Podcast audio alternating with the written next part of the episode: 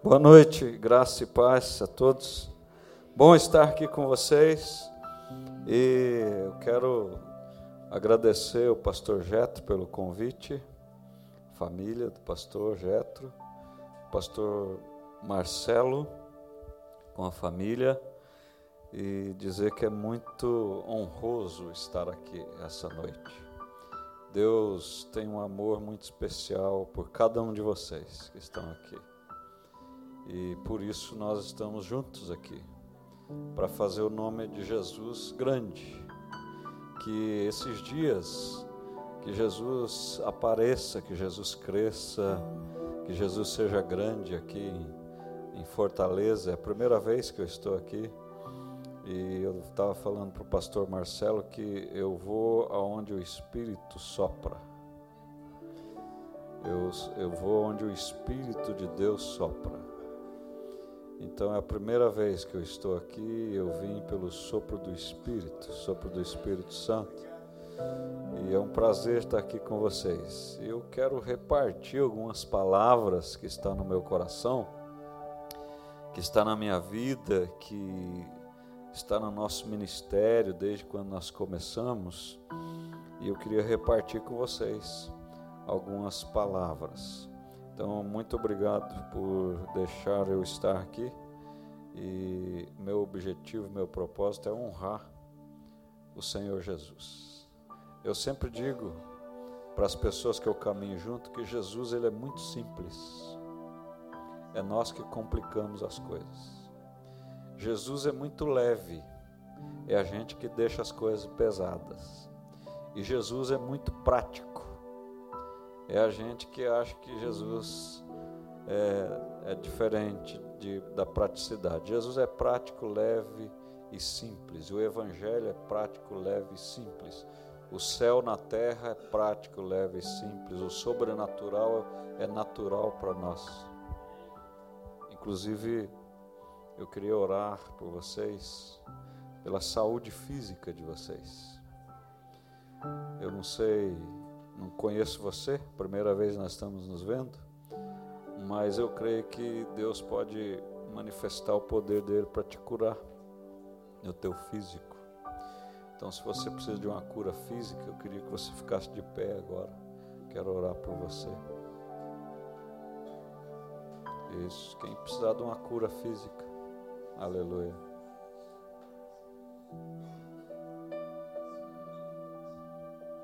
Amém. Senhor Deus, o sobrenatural é natural para nós, Senhor. O Senhor Jesus é muito simples e Ele está aqui, Pai, enviado por Ti para curar. Eu oro para que os céus se abram agora sobre nós e os céus se abram para curar, em nome de Jesus. Eu declaro céus na terra eu declaro terra invadida em nome de Jesus. Eu declaro a terra invadida pelo teu sobrenatural. E que o Senhor agora vá tocando nesses ossos e renovando a vitalidade desses ossos. Toda pessoa que está aqui que tem problema nos ossos, que esses ossos sejam renovados agora, em nome de Jesus, que essa fraqueza nos ossos desapareça, em nome de Jesus. Em nome de Jesus, que esse problema na coluna agora desapareça, em nome de Jesus. Nós dizemos: saia a enfermidade, saia a doença, saia dores nas juntas, dores nos braços, dores nas costas, essas dores na cabeça, na nuca, saia agora em nome de Jesus. Em nome de Jesus, todo problema de enxaqueca que sai agora em nome de Jesus. Todo problema no sangue agora que sai em nome de Jesus.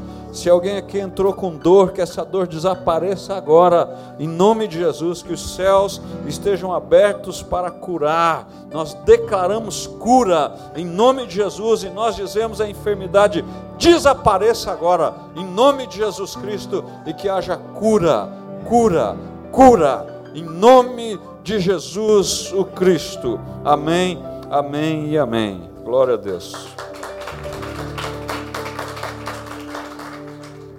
Se alguém foi curado, depois testemunha e testifica aí para os líderes da igreja, para a igreja.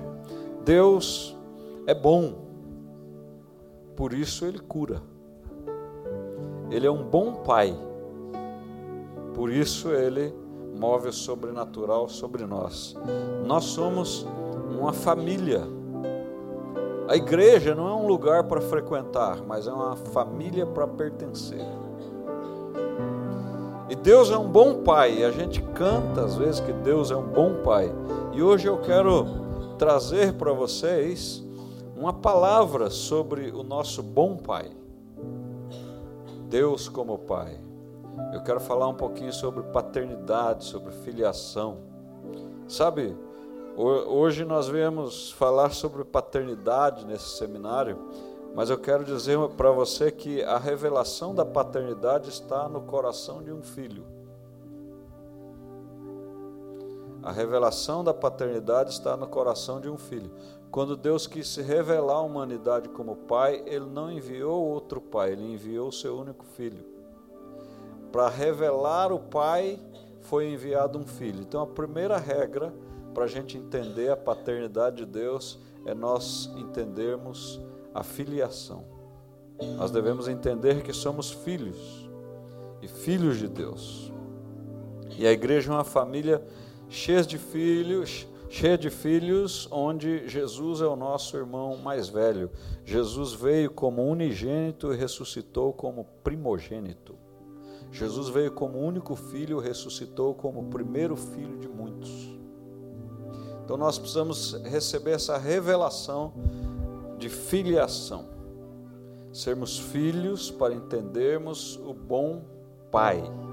E o bom Pai quer as coisas boas para nós, por isso que o sobrenatural acontece. Então eu quero falar um pouquinho sobre isso. E o Pai, ele nos enviou para a terra com uma missão.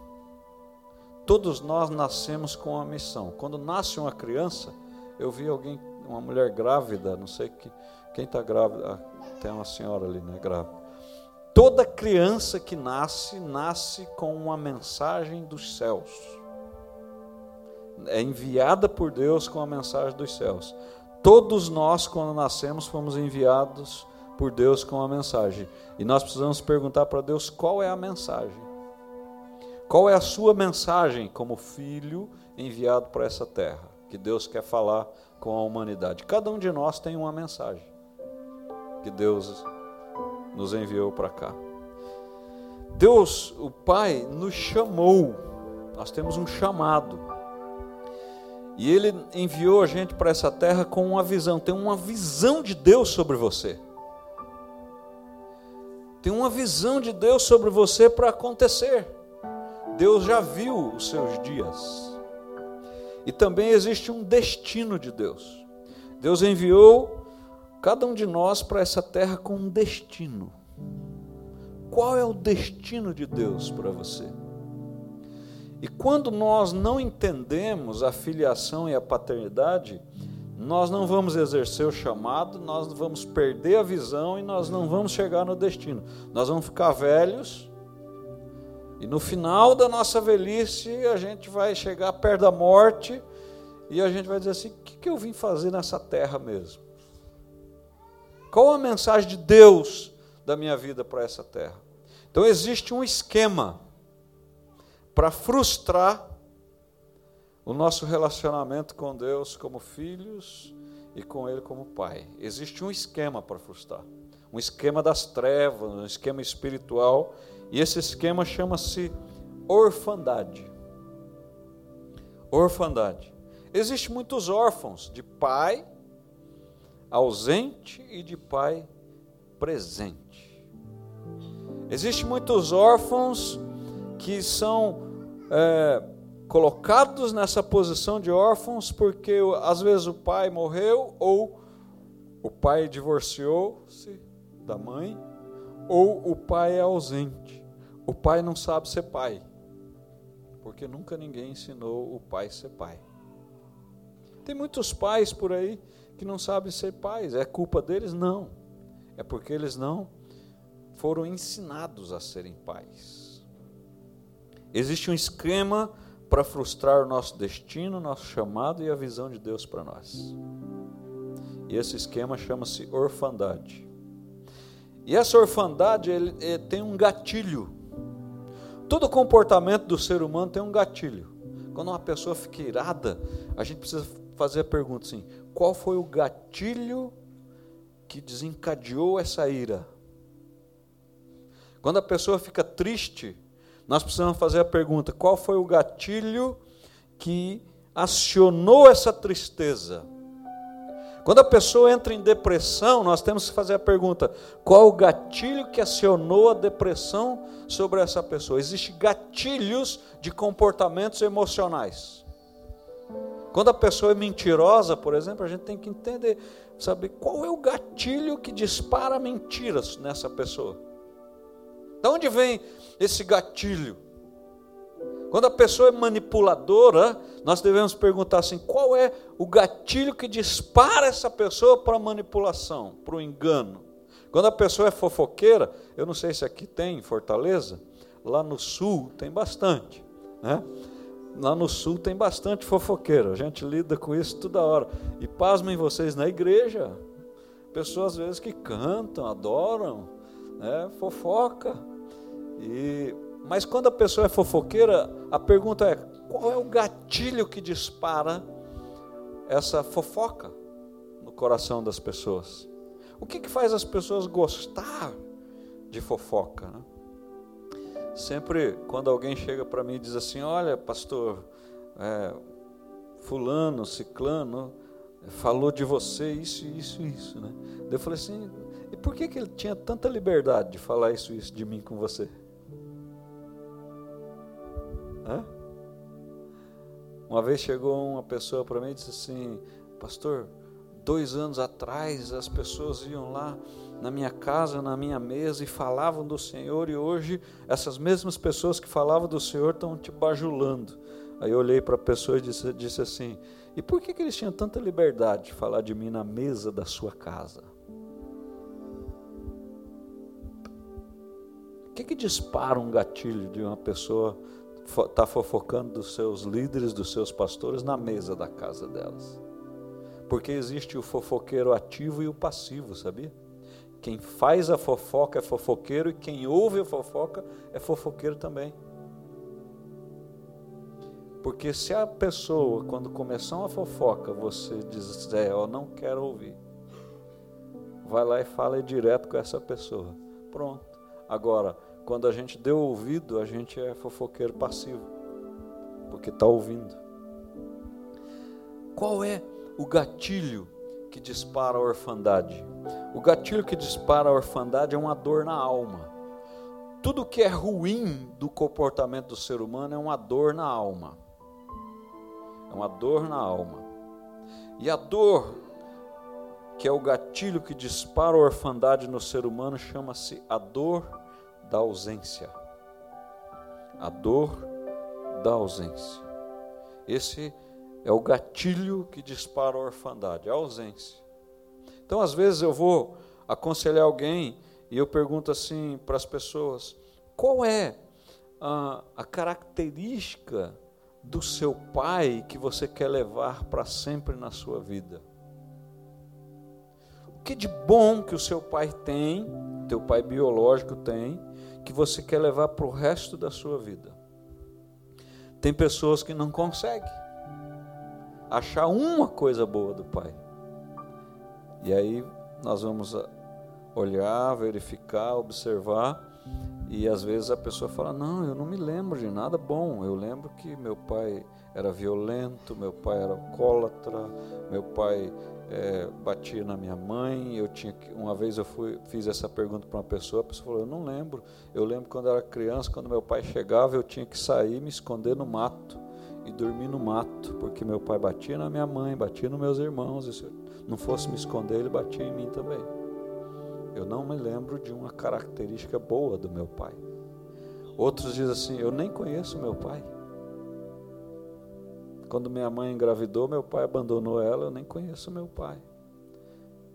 Então, a dor da ausência é o gatilho que dispara o comportamento de orfandade. o órfão.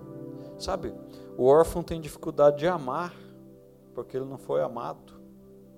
O órfão tem dificuldade de abraçar, porque não foi abraçado. O órfão tem dificuldade de desenvolver afetividade, porque ninguém ensinou o órfão a ser afetivo. O órfão tem dificuldade de obedecer, porque ele não, não tem uma referência de obediência. O órfão tem dificuldade de reconhecer a autoridade.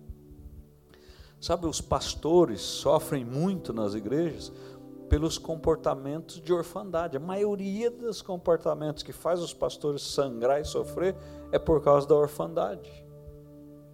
Os comportamentos de desobediência das pessoas é pela orfandade. Porque não reconhece autoridade, não reconhece paternidade. E se não tem paternidade, vai ser rebelde. Vai ser desobediente.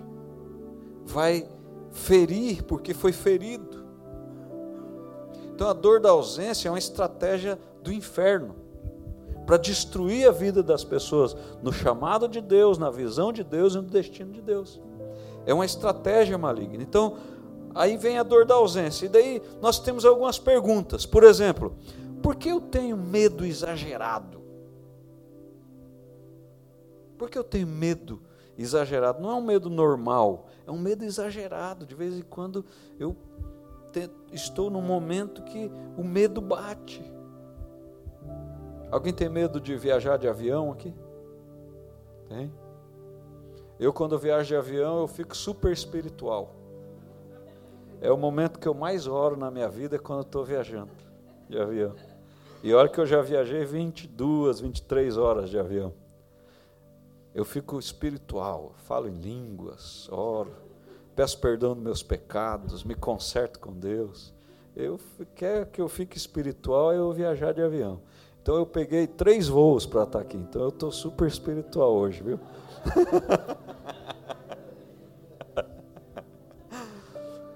Mas tem pessoas que têm medo de viajar de avião. Tem pessoas que têm medo de dirigir. Tem pessoas que têm medo de casar porque gerou uma orfandade tão grande por maus exemplos de outros casamentos, de outros pais, de outros homens, que tem medo de casamento, tem medo de casar. Tem pessoas que têm medo de ter filho, tem pessoas que têm medo de ficar rica, sabia? É. Quem não tem medo de ficar rico? Levanta a mão. Eu declaro sobre a sua vida que você vai ficar rico, em nome de Jesus. Em nome de Jesus. E quem tem medo, eu declaro a cura. Em nome de Jesus. E você vai ficar rico também. É. Mas os medos vêm, as fobias vêm, medo de se relacionar, medo de se frustrar, medo de, de se decepcionar, medos.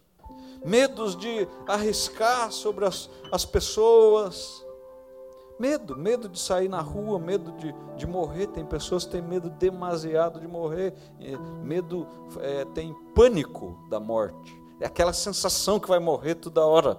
E daí gera pânico. Os psicólogos chamam de síndrome do pânico. As pessoas têm medo. E quando a gente vai estudar, tudo foi gerado na afetividade, no, no desenvolvimento da filiação na falta e na ausência da paternidade. Por que eu tenho medo exagerado? Por que tenho vergonha exagerada? Tem pessoas que é vergonhoso, tem uma vergonha das coisas.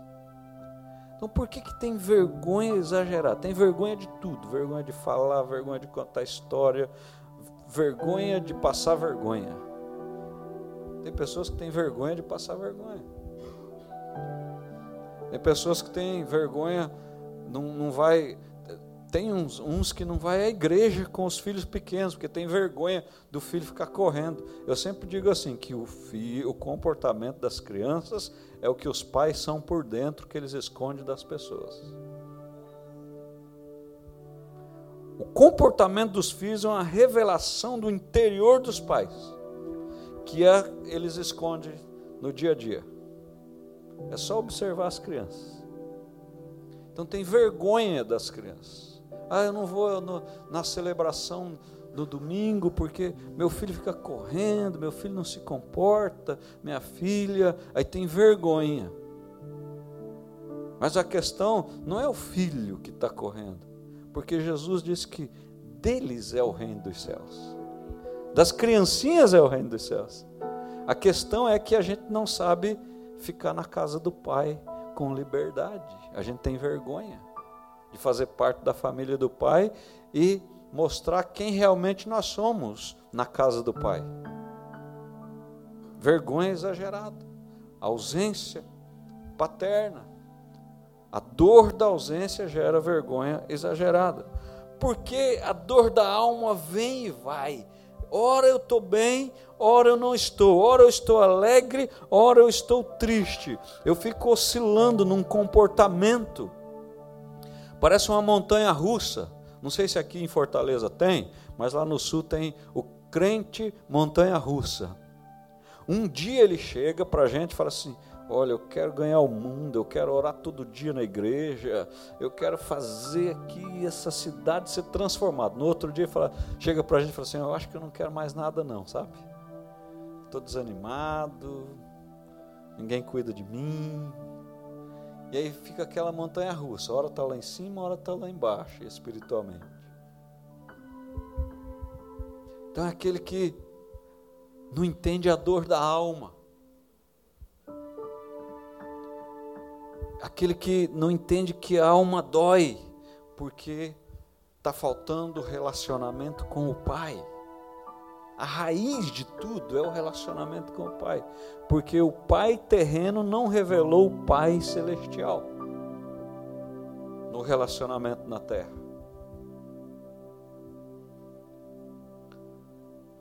Sabe, a dor da alma, ela faz Cada pessoa tem um tipo de comportamento.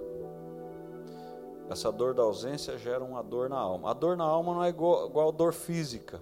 Ah, uma dor física, a gente vai no médico, o médico faz um exame e dá o remédio. A dor da alma, ela é uma dor emocional. Ela vai levando a pessoa para o fundo, para o fundo, para o fundo, e cada um tem um comportamento. Alguns se comportam mal no relacionamento, no casamento, aciona o gatilho da dor da ausência, gera uma dor na alma e de repente está brigando no casamento, discutindo e não sabe nem porquê. Ou quando sabe porquê, começa a rir daí, porque são coisas tão banais que os casais brigam, quando eles não sabem se comportar numa maturidade emocional. A gente pergunta, por que vocês brigaram? Peraí, vamos ver. Ah, a gente até esqueceu porque a gente brigou, a gente sabe que a gente brigou. Hã? Ou por coisas tão assim que a gente ri depois. Não, não se relaciona direito. Às vezes, a dor da alma gera um comportamento contra figura de autoridade. As pessoas não gostam de policial, não gostam de professor, não gostam de pastor, não gostam de líder. Não sei se já aconteceu aqui, pastores. Mas lá no sul acontece muito da pessoa chegar para mim e dizer assim: Pastor, eu quero te pedir perdão, porque eu não vou com a sua cara, não sei o que e tal. Eu falo assim: Mas eu nem te conheço, cara. Como é que você está pedindo perdão para mim se eu nem te conheço? Mas é a dor da ausência, a orfandade, faz as pessoas ter problemas com autoridade. Então não é questão de que conheceu, é que já tem, a alma dela já está tão fragmentada, tão machucada, que ela olha para uma figura de autoridade e ela já, já tem pavor de alguém que tem autoridade. E os pastores sofrem por causa disso. Então a dor da alma. Outra coisa, uma fuga para quem tem dor na alma: alcoolismo, drogas, prostituição a alma está doendo eu preciso usar uma droga para aliviar a alma. A alma está doendo, eu preciso me alcoolizar para aliviar a alma. A alma está doendo, eu preciso me prostituir para aliviar a alma. Então são gatilhos disparados pela dor da ausência que gera orfandade, gera falta de relacionamento, de paternidade e que leva as pessoas para esses sintomas: drogadição, alcoolismo, relacionamentos rompidos o tempo todo. São as pessoas procuram alívios. Tem pessoas que são viciadas em remédios. Né? Os psicólogos chamam de hipocondríacos. Né? Se você olhar lá na sua casa, você tem uma caixinha de remédio que não presta para nada, mas está lá. Você usa um, dois e pronto. Aí fica, vai ficando acumulando lá aquela caixinha de remédio. Né?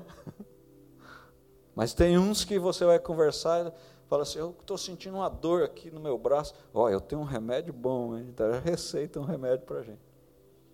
Né? São viciados em remédio. Isso tudo vem da alma. Por que a covardia me persegue frequentemente? A covardia, em vez de enfrentar a situação, foge. O que lá no sul tem gente que foge das situações, dos conflitos, não quer resolver, foge da igreja. Quando as coisas apertam, ah, vou mudar de igreja. Daí lá na outra igreja aperta, muda para outra. Lá na outra igreja aperta, muda para outra. Aí fica, a gente chama lá dos que vão pelas igrejas. Porque tem o vazio na alma, ausência da paternidade, do relacionamento íntimo com Deus, porque não tem uma figura paterna que revelou Deus. E fica indo de igreja em igreja porque são fugitivos foge. Tem gente que está casado duas, três, quatro vezes porque vai fugindo. Na hora de resolver o problema de um relacionamento, ah, não quero resolver, foge, aí arruma outro. Aí acontece os mesmos ciclos, ah, também não quero resolver, arruma outro. E vai casando, casando, casando, casando, casando. Tem pessoas que não têm relacionamentos duradouros porque foge são fugitivos, porque existe uma covardia dentro dela, que ela não sabe de onde vem, mas ela não, não enfrenta, não tem enfrentamento. Tem pessoas que vivem numa vida de pecado oculto e não enfrenta esse pecado oculto porque é covarde, não tem coragem. Um dia eu fui atender um rapaz e ele disse: Eu traí minha esposa. Eu falei assim: Então agora você vai ter que confessar para ela. Ele disse: Não, eu não vou confessar. Daí eu falei: Por quê? Daí ele falou assim: Porque eu não tenho coragem. Daí eu falei: Mas é engraçado, eu não tenho coragem de trair a minha esposa. Você teve coragem, mais coragem para trair ela, e agora não tem coragem para confessar para ela. Então, foge, covarde. Porque minhas emoções são despedaçadas, fragmentadas, minhas emoções são tudo em pedaços. É como se fosse um, um, uma taça de cristal que caiu no chão e virou vários pedaços e eu não consigo mais juntar elas. Minhas emoções são muito instáveis. Ora eu estou feliz, ora eu estou triste. Ou eu preciso de situações que sejam feitas para eu ser feliz. Eu chamo de mendigar emoções. São mendigos de emoções. Pessoas ficam mendigando afirmação de identidade, fica mendigando elogio. E aí eu chamo também quando uma pessoa é mendigo é, emocional, e encontra um outro mendigo emocional. Um mendigo está cheio de feridas e o outro também está. E eu chamo de dois cães se relacionando para um lamber a ferida do outro. E tem muito disso. Sabe, eu, eu digo que as almas feridas, elas se comunicam. Eu digo que as pessoas feridas, os órfãos se comunicam. Você pode olhar, tem um grupinho de órfãos ali, eles se eles se entendem. A gente trata pessoas lá no sul e a gente trata, por exemplo, homossexuais. É interessante, eles não são amigos, mas eles vão para a mesma reunião, de repente eles se comunicam, têm uma comunhão, eles fazem amizade assim, um entende o outro de uma forma excepcional. E o pior é que eles se entendem nas rebelião também. Eles se juntam para se rebelar contra os pastores, contra os líderes, para falar mal, para fazer fofoca. É engraçado isso. É muito interessante que as almas feridas, elas se comunicam emocionalmente, sem saberem das histórias um do outro.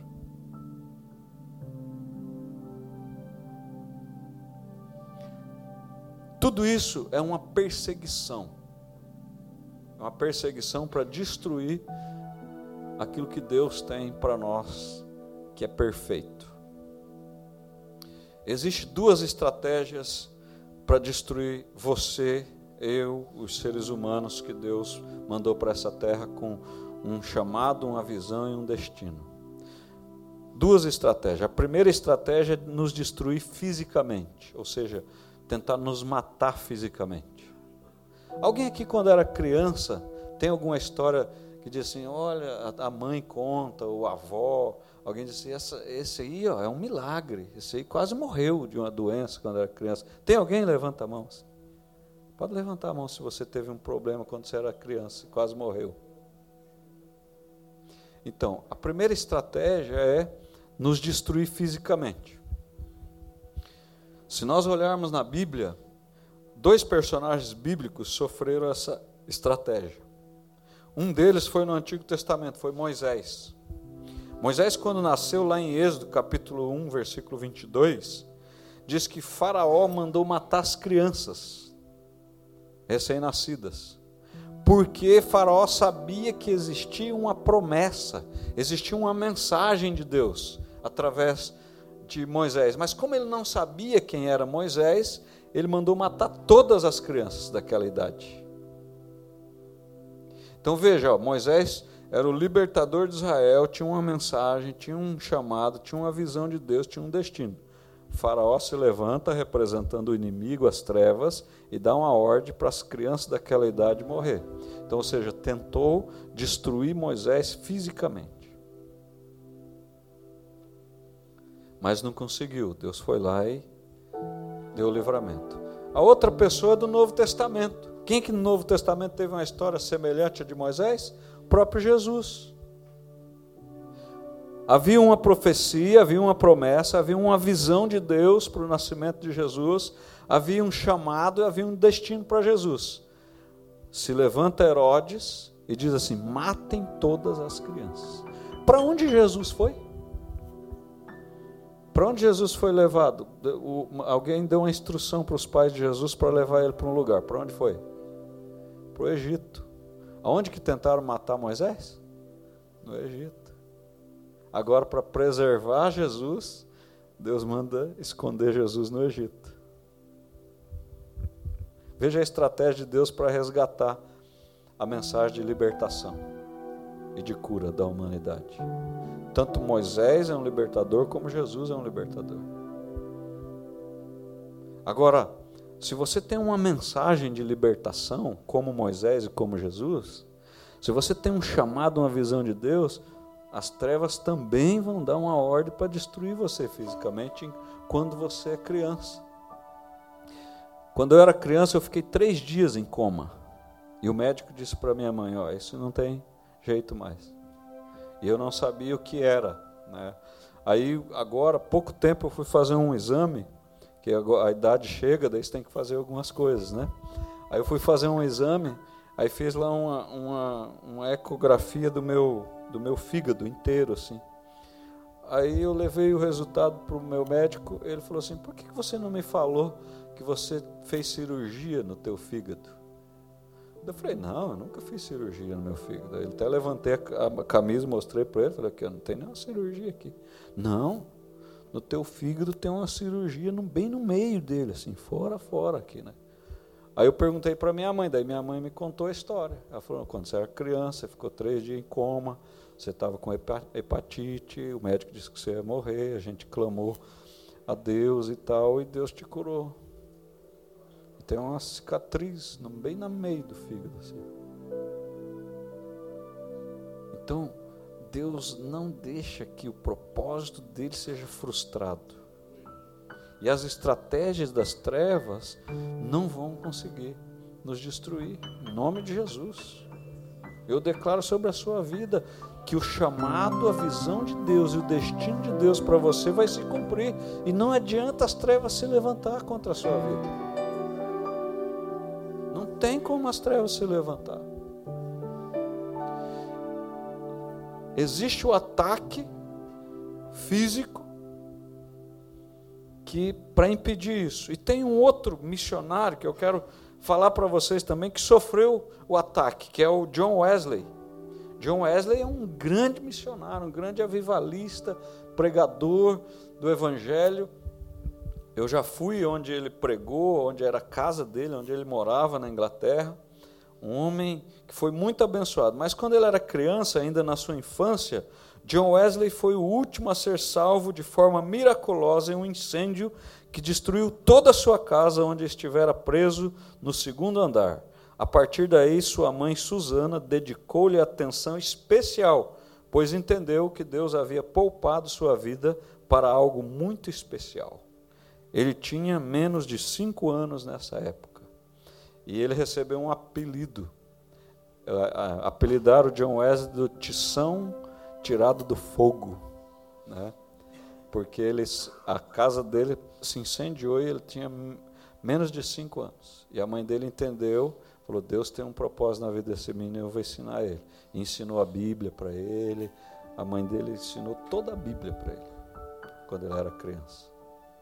Então existe essa estratégia. Mas a segunda estratégia é a pior, que é destruir a estrutura emocional ainda na formação afetiva.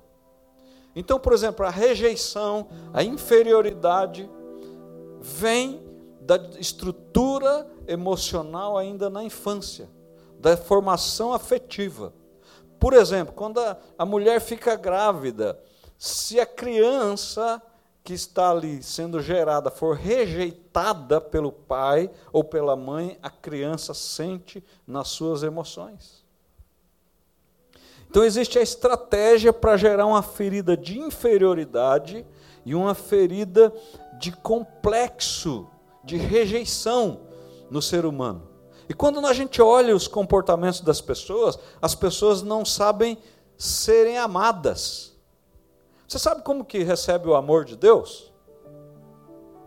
Deus te ama. E você precisa receber esse amor. Você sabe como que é ou não? Como que você recebe o amor de Deus? Se Deus chegar aqui para você agora e dizer assim, eu estou aqui na tua frente, eu quero que você receba o meu amor, eu te amo, qual vai ser sua reação? Amá-lo de volta. Mas existe uma palavra muito profunda, uma revelação muito profunda, que você recebe o amor de Deus recebendo. Você não precisa fazer nada para receber. É só dizer: Eu recebo, Deus me ama. Pronto. Não precisa fazer nada. Agora, a estratégia para nos destruir emocionalmente, nos destruir por dentro, é para impedir que a gente viva esse amor na plenitude. E isso começa na formação do ser humano, no ventre da mãe. E isso também começa na formação afetiva na infância. Por isso que existe essa questão do bullying que fala agora, mas sempre existiu os ataques emocionais na vida do ser humano. Ah, os apelidos, sempre existiu. E isso vai formando uma imagem. Vai formando uma imagem de quem eu sou. Aí vem o apelido, o tamanho do nariz, tamanho da orelha, tamanho da cabeça, tamanho do braço, altura da pessoa. Isso vai formando uma autoimagem e vai destruindo a pessoa por dentro. E vai faz, construindo uma rejeição e uma inferioridade. E isso prejudica o relacionamento da pessoa com Deus e com as autoridades. Agora, o mais duro mesmo, nessa formação afetiva na infância é a ausência do pai. Eu sei disso, eu tenho dois filhos, uma filha de 20 anos, vai fazer 21 anos segunda-feira, e um filho de 16. E eu testei isso na vida deles. E eu testei a formação da identidade deles. O meu filho, quando tinha 8 anos, 9 anos, eu olhava no olho dele e dizia assim: Você sabia que você não é qualquer filho? Muitas vezes eu falei isso para ele. Eu olhava no olhinho dele e falava assim: Você não é qualquer filho, você é o meu filho. Eu sou o teu pai. E o olhinho dele assim parecia que acendia uma luz dentro, assim, brilhava. Eu chegava, olhava no olho dele e falava assim: Eu te amo, meu filho. A minha filha também falava: Você não é qualquer filha, você é a minha filha. Eu te amo. Até hoje eu mando mensagem para ela e no final eu falo assim: Eu te amo, beijo. Aí ela manda um coraçãozinho e uma caretinha. E a identidade vai sendo formada. A, a minha filha foi para a Austrália com 18 anos. Aí chegou lá, uh, convivendo com americanos, com australianos, com europeus. Aí começou a ter esse complexo de inferioridade que o brasileiro tem. Né? O brasileiro acha que é inferior. Mas eu duvido se lá tem o cuscuz que a galera faz aqui no Nordeste. Lá não tem, né, pastor? Lá não tem cuscuz. Não tem. Lá não tem buchada de bode, lá não tem esses negócios, não. Ele e cria essa autoimagem da gente que nós somos inferior, que nós somos menor. E não é verdade. Nós somos um, uma das nações mais ricas e poderosas do mundo. Não é verdade o que, o que criaram pra, na nossa cabeça. A gente tem que arrancar isso de dentro da nossa cultura. E aí ela foi, e daí tinha um americano lá, e falou para ela assim: por que você não volta para o Brasil? Você não sabe falar o inglês direito? Volta para o Brasil. Aí ela chorou, e, e aí eu entrei em contato com ela por vídeo, ela chorando, falou: pai, tem um rapaz aqui, ele fica pegando no meu pé dizendo que eu não sei falar o inglês direito, que eu tenho que voltar e tal. Eu falei assim, eu vou te falar uma coisa, você é melhor que ele. Daí ela se assustou, assim. Porque uh, vem com aquela, aquele ar de superioridade né, sobre nós. Aí eu falei, você é melhor que ele. Daí ela falou assim, como assim, senhor? Eu falei para falei para você, você entende ele em inglês? Entendo. Você se comunica com ele em inglês? Se comunica. Quando ele vir falar de novo, você fala em português com ele. Fala em português, ele não vai te entender. Aí você fala assim: Cara, você não entende nem o português. Você quer dizer que eu tenho que voltar para o Brasil? Que se eu não falo inglês direito, mas eu entendo você, você não me entende. Quem que é menor aqui? Aí eu dei uma, dei uma estratégia para ela. Aí ele foi, ele foi. Oh, por que, que você não volta e tal? Daí ela falou. Falei, fala uns 30, 40 segundos em português. Fala alguma... Aí ela falou em português. Ele ficou olhando assim. Aí ela falou, você entendeu? Ele disse, não, não entendi. Então, você não entende meu português, eu entendo seu inglês. Então, quem que é menor, quem que é maior aqui? Nunca mais esse rapaz falou mais nada para ela. E hoje ela, ela é parte da equipe de tradução da Hilson. Ela traduz conferências internacionais. Ela já traduziu conferências para 20 mil pessoas. Então era o diabo falando na boca do rapaz para ela, tentando acionar um complexo de inferioridade, tentando acionar um sentimento nela para roubar o destino que Deus tinha para ela. Está entendendo a estratégia da, do roubo emocional dentro de nós? Esse é um dos exemplos, mas o que que palavras vêm para você de figuras de autoridade, às vezes um professor, às vezes um líder fala alguma coisa para você para roubar o destino, a visão e o chamado de Deus para você, você tem que arrancar isso da sua vida. Você tem que arrancar isso do seu coração, você tem que retirar essas palavras, você tem que reprovar essas palavras. E às vezes o pai, que é para trabalhar isso, não sabe trabalhar. E às vezes até usado também para soltar uma palavra de efeito contrário, que em vez de dar vida, mata, que em vez de colocar para cima, põe para baixo, que em vez de liberar os filhos para o destino de Deus, amarra os filhos numa maldição interna. E os filhos não conseguem é, fluir na vida. Sabe o que, que o judeu faz toda sexta-feira? Eu, já, eu gosto de estudar sobre os judeus. Toda sexta-feira, eles pegam os filhos, pequeno, colocam diante deles, põe a mão e diz assim: ó, Eu declaro sobre a sua vida, você será o melhor filho, você será o melhor empresário, você será a melhor pessoa, você será líder. Sabe aquele texto quando Deus falou para Israel assim: vocês serão cabeça e não cauda? Era isso que Deus estava ensinando os pais a fazer com os filhos. E ele põe a mão e fala: você vai ser isso, isso, isso. E eu sempre fiz isso com meus filhos. Sempre fiz. Pus a mão, botei eles para cima, falei para eles o que tinha que falar, botar eles em cima. E aí a gente vai pensar assim: puxa, mas isso eu, não tive. Meu pai nunca deu uma palavra assim para me pôr para cima. O que, que eu vou fazer agora? Vai no teu líder. Ou se o teu pai é vivo ainda, vai lá nele. Dobra o seu joelho e fala assim: Pai, me abençoa. Sabe, a bênção é tão importante que Jacó lutou três vezes para ganhar ela. E às vezes a gente, a gente acha que não vale nada a benção. Eu não, eu quando. Ou para vir para cá mesmo, eu, falei, eu reuni as pessoas, me abençoa aqui para eu ir lá para Fortaleza. Quando o meu mentor está perto de mim, eu falo, põe a mão em mim aqui e me abençoa. Porque a bênção é poderosa.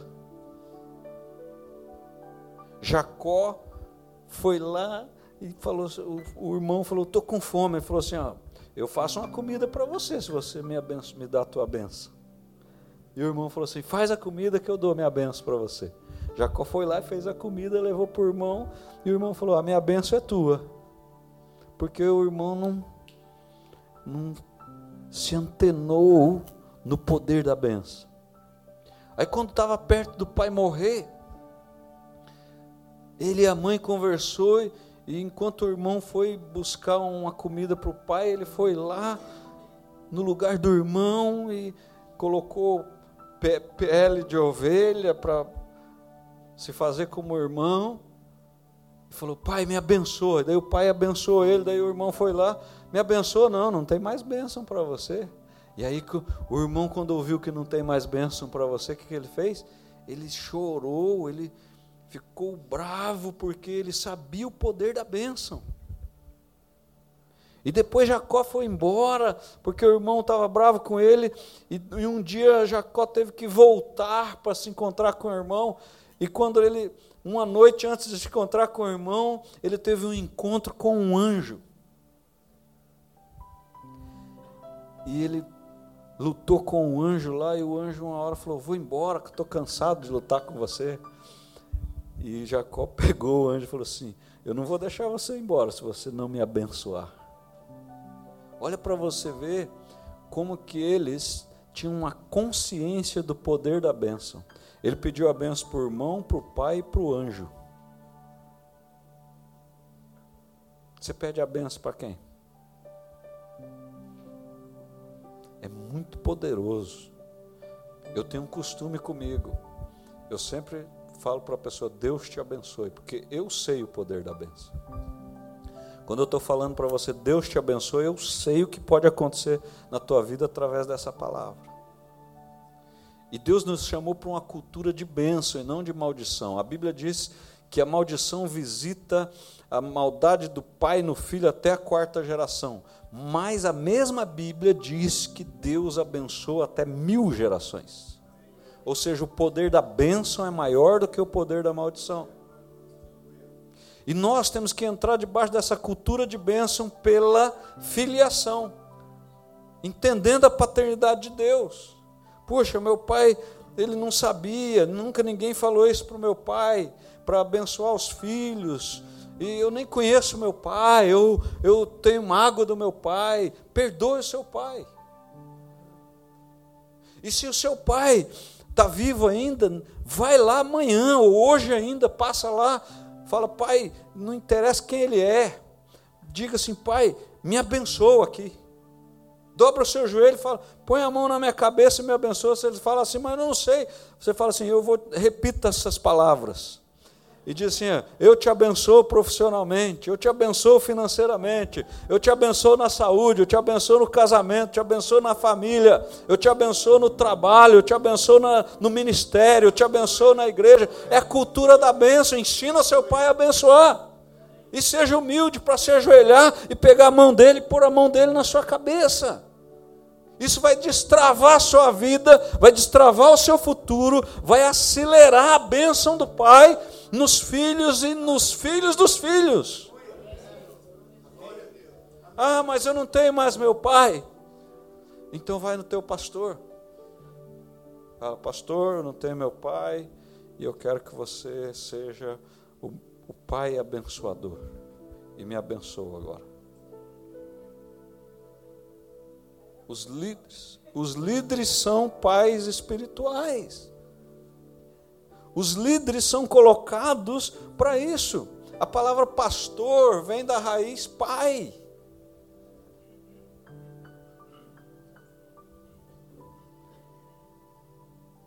Como se livrar dessa dor?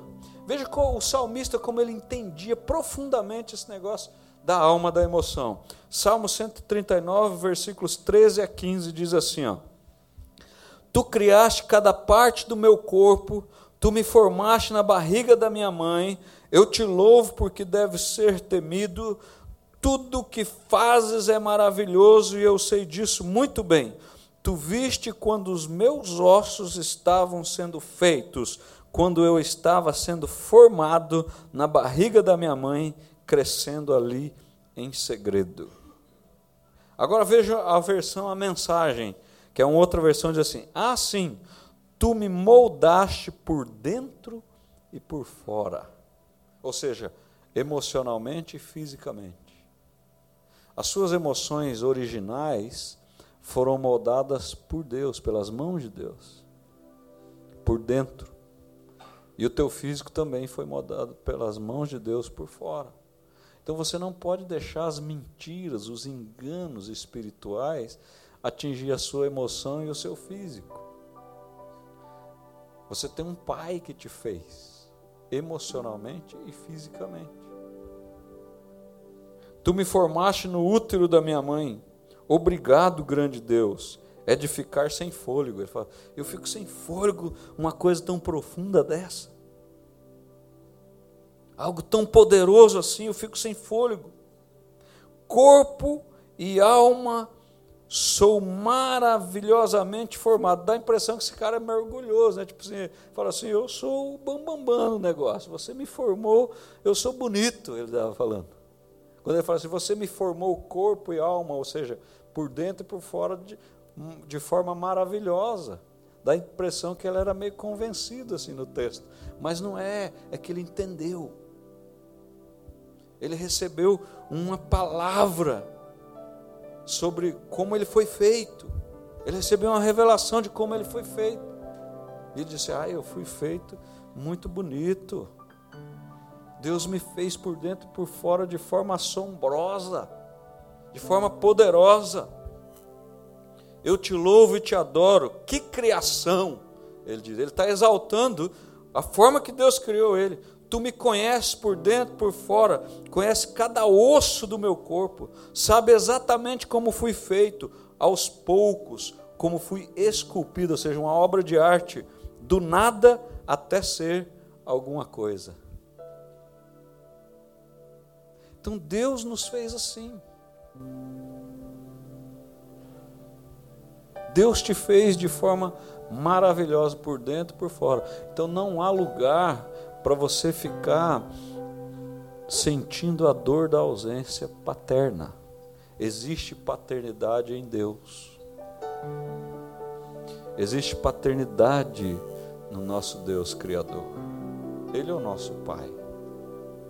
Quando Jesus ensinou a orar, o que Jesus fala? Pai nosso. Sabe, eu consigo detectar uma pessoa que é órfã na oração dela. Porque se você é um filho, você vai chamar Deus de pai na tua oração. Agora tem gente que fala assim: magnífico, poderoso, soberano, grandioso, eterno, supremo, excelso. Chama Deus de tudo quanto é coisa, mas não chama de pai. Aí já dá para entender um pouquinho que tem uma dificuldade aí. Quando você for orar, chame Deus de pai. Tenha ousadia de chamar Ele de seu pai. Chama ele de meu pai. Meu papai. Meu aba. O aba, papai.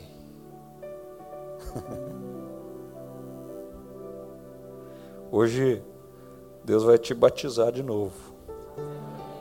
Mas vai te batizar no rio de amor. Você vai mergulhar no amor de Deus nos últimos minutos dessa reunião aqui. Existe um rio de amor da parte de Deus para batizar você nesse amor. A gente precisa de três batismos: nas águas, no Espírito Santo e no amor de Deus. Nós precisamos mergulhar nas águas, mergulhar no Espírito Santo e mergulhar no amor de Deus. Hoje está passando um rio aqui. E esse rio é de amor. Você precisa mergulhar e tomar um banho nesse amor.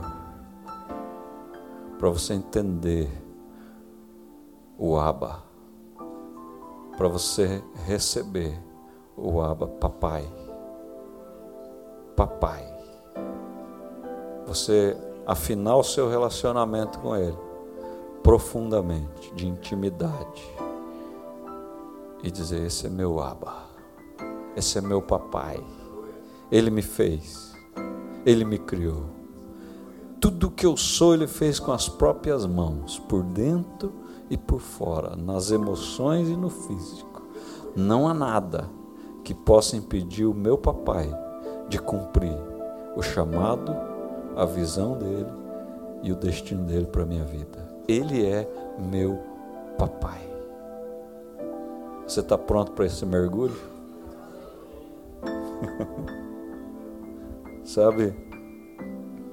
A ausência gera dor, medo, vergonha, covardia, estrutura emocional frágil. Mas a presença de Deus gera amor. É na presença que tudo acontece. É na presença que tudo é resolvido. É na presença que nós somos curados. Nós precisamos de experiências com a presença. Nós precisamos de ter momentos na presença. E a presença está aqui. É a presença que está aqui. Sabe, a presença vai curar a tua insegurança. Você não vai dizer, ah, eu sou inseguro, ficar esperando segurança de alguém, não, a presença que me dá segurança. A presença cura a inferioridade. Se alguém diz que você é menos, se alguém diz que você não consegue, se alguém diz que você não pode, a presença vai curar isso. E a presença está aqui.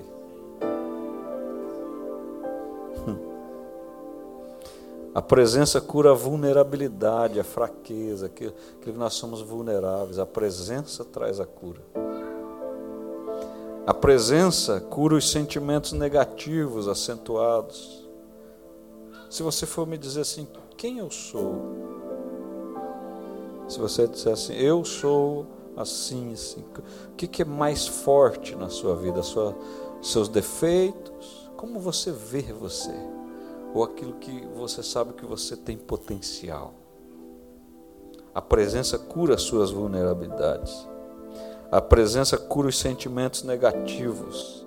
Sabe, não deixa os sentimentos negativos governar você.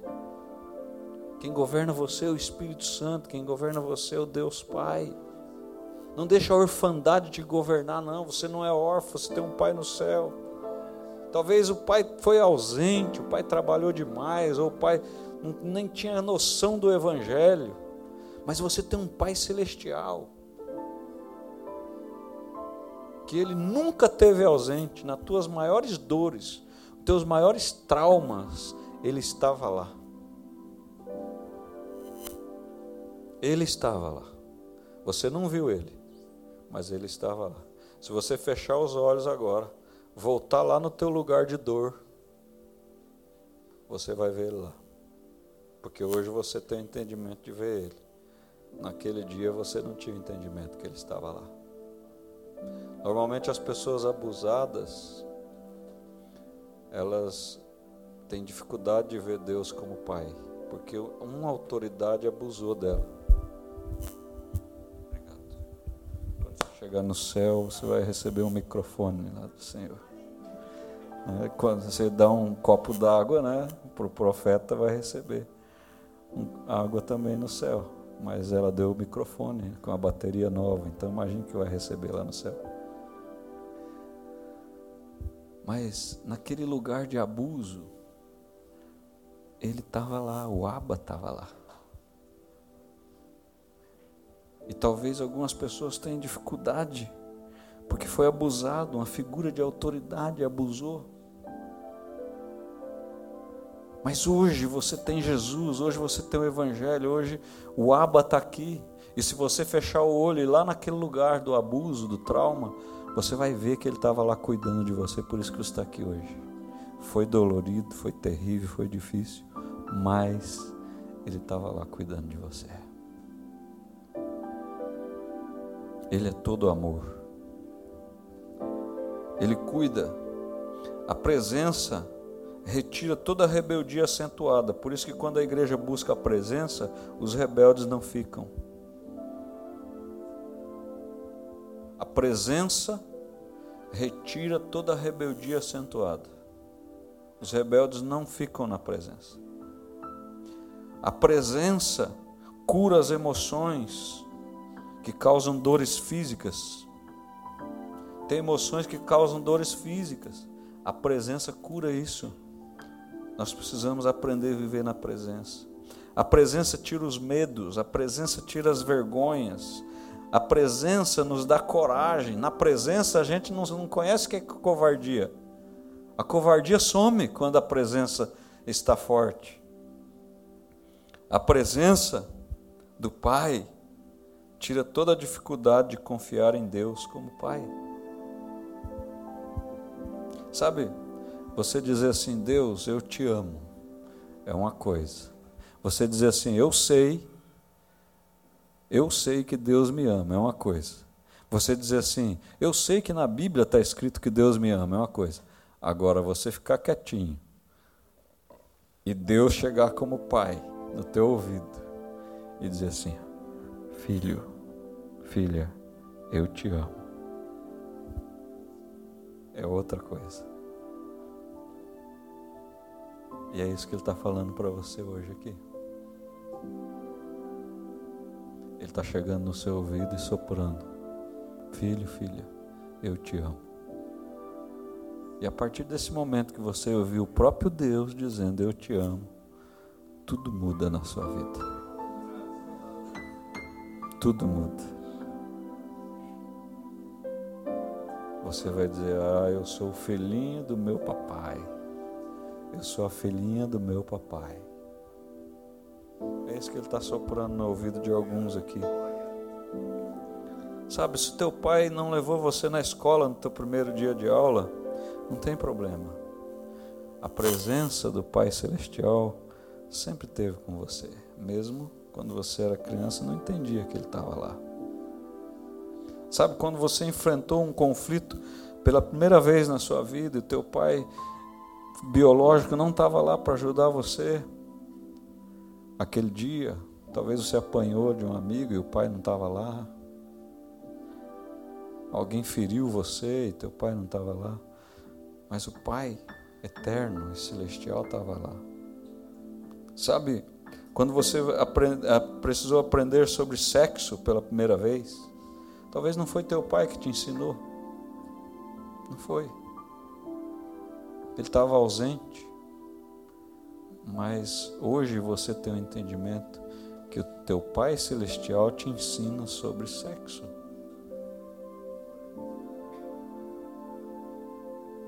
Quando você precisou de instrução financeira e as finanças vêm e te pesa sobre você e causa problemas, e você não tem um pai para recorrer biológico, ou teu pai não conseguiu ensinar você também nessa área, eu digo para você que o Abba te ensina sobre finanças, ele visita você e te revela sobre finanças.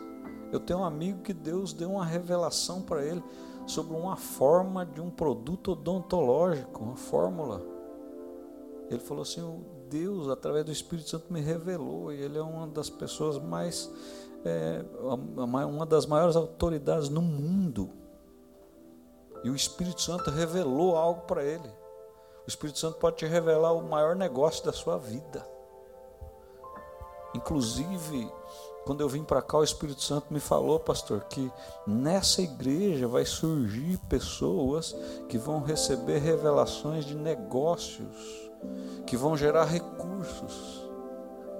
Vão gerar recursos para o reino de Deus e, muitas pessoas nessa igreja vão receber palavras de Deus na área de negócios. Vocês podem receber isso aí que vem do céu sobre a sua vida. Você vai ser um investidor do reino, poderoso. Deus vai abrir as portas para você e as coisas vão acontecer numa velocidade que você nunca viveu antes. Quando você teve conflito sentimental e teu pai biológico não estava lá, mas o pai celestial estava. Quando você pensou em casar e o pai biológico não soube nem o que falar para você, o Pai Celestial estava te acompanhando. Quando você pensou em liberdade e autonomia para a vida, o Pai estava lá. Quando você se formou na tua formatura, talvez teu pai não estava lá e você queria ir lá, mas o Pai, o Abba, estava lá. Quando você foi para o teu primeiro emprego, teu pai não estava lá para te dar uma palavra de ânimo, te dar uma palavra de coragem. Você foi todo medroso para o seu primeiro dia de emprego, mas o Aba estava lá. A presença do Aba nos cura e nos abençoa. Sabe, quando nós entendemos o nosso papai, a gente não vai ter dificuldade de ser submisso nem obediente. Quando a gente entende isso, que esse amor vem e cura a gente, nós não temos problema em honrar. A gente começa a aprender uma linguagem de honra. A gente vira realeza, a gente vira príncipes, a gente vira princesas, porque a gente aprende a viver no palácio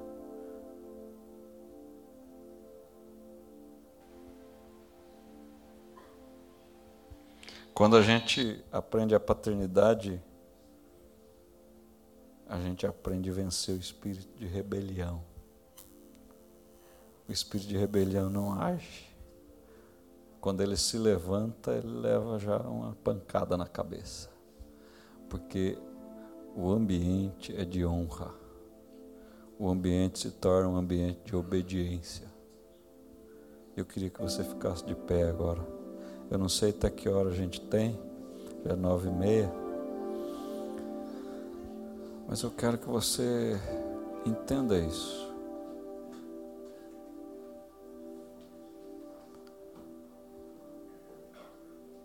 Quando a gente entende sobre a paternidade de Deus e, e tem um coração restaurado como coração de filhos e filhas,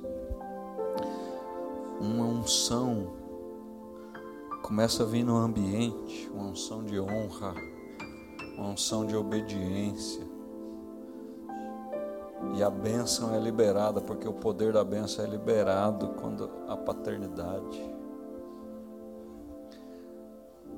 Quando no nosso Brasil todo os cristãos entenderem sobre filiação e paternidade, que é quando a gente olha, olha para Jesus como filho, olha para Deus como pai, a gente entende. Haverá uma aceleração muito forte sobre bênção sobre nós. E hoje está acontecendo isso aqui, ó. Uma unção está nesse, no ar.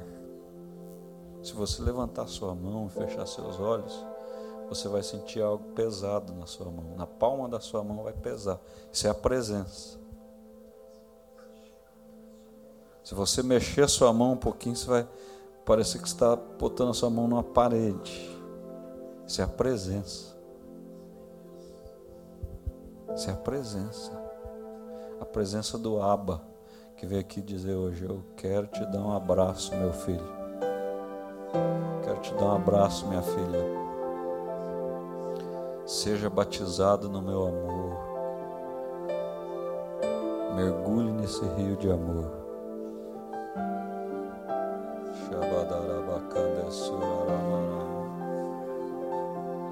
Shadarabande Sudekanda Barabashara.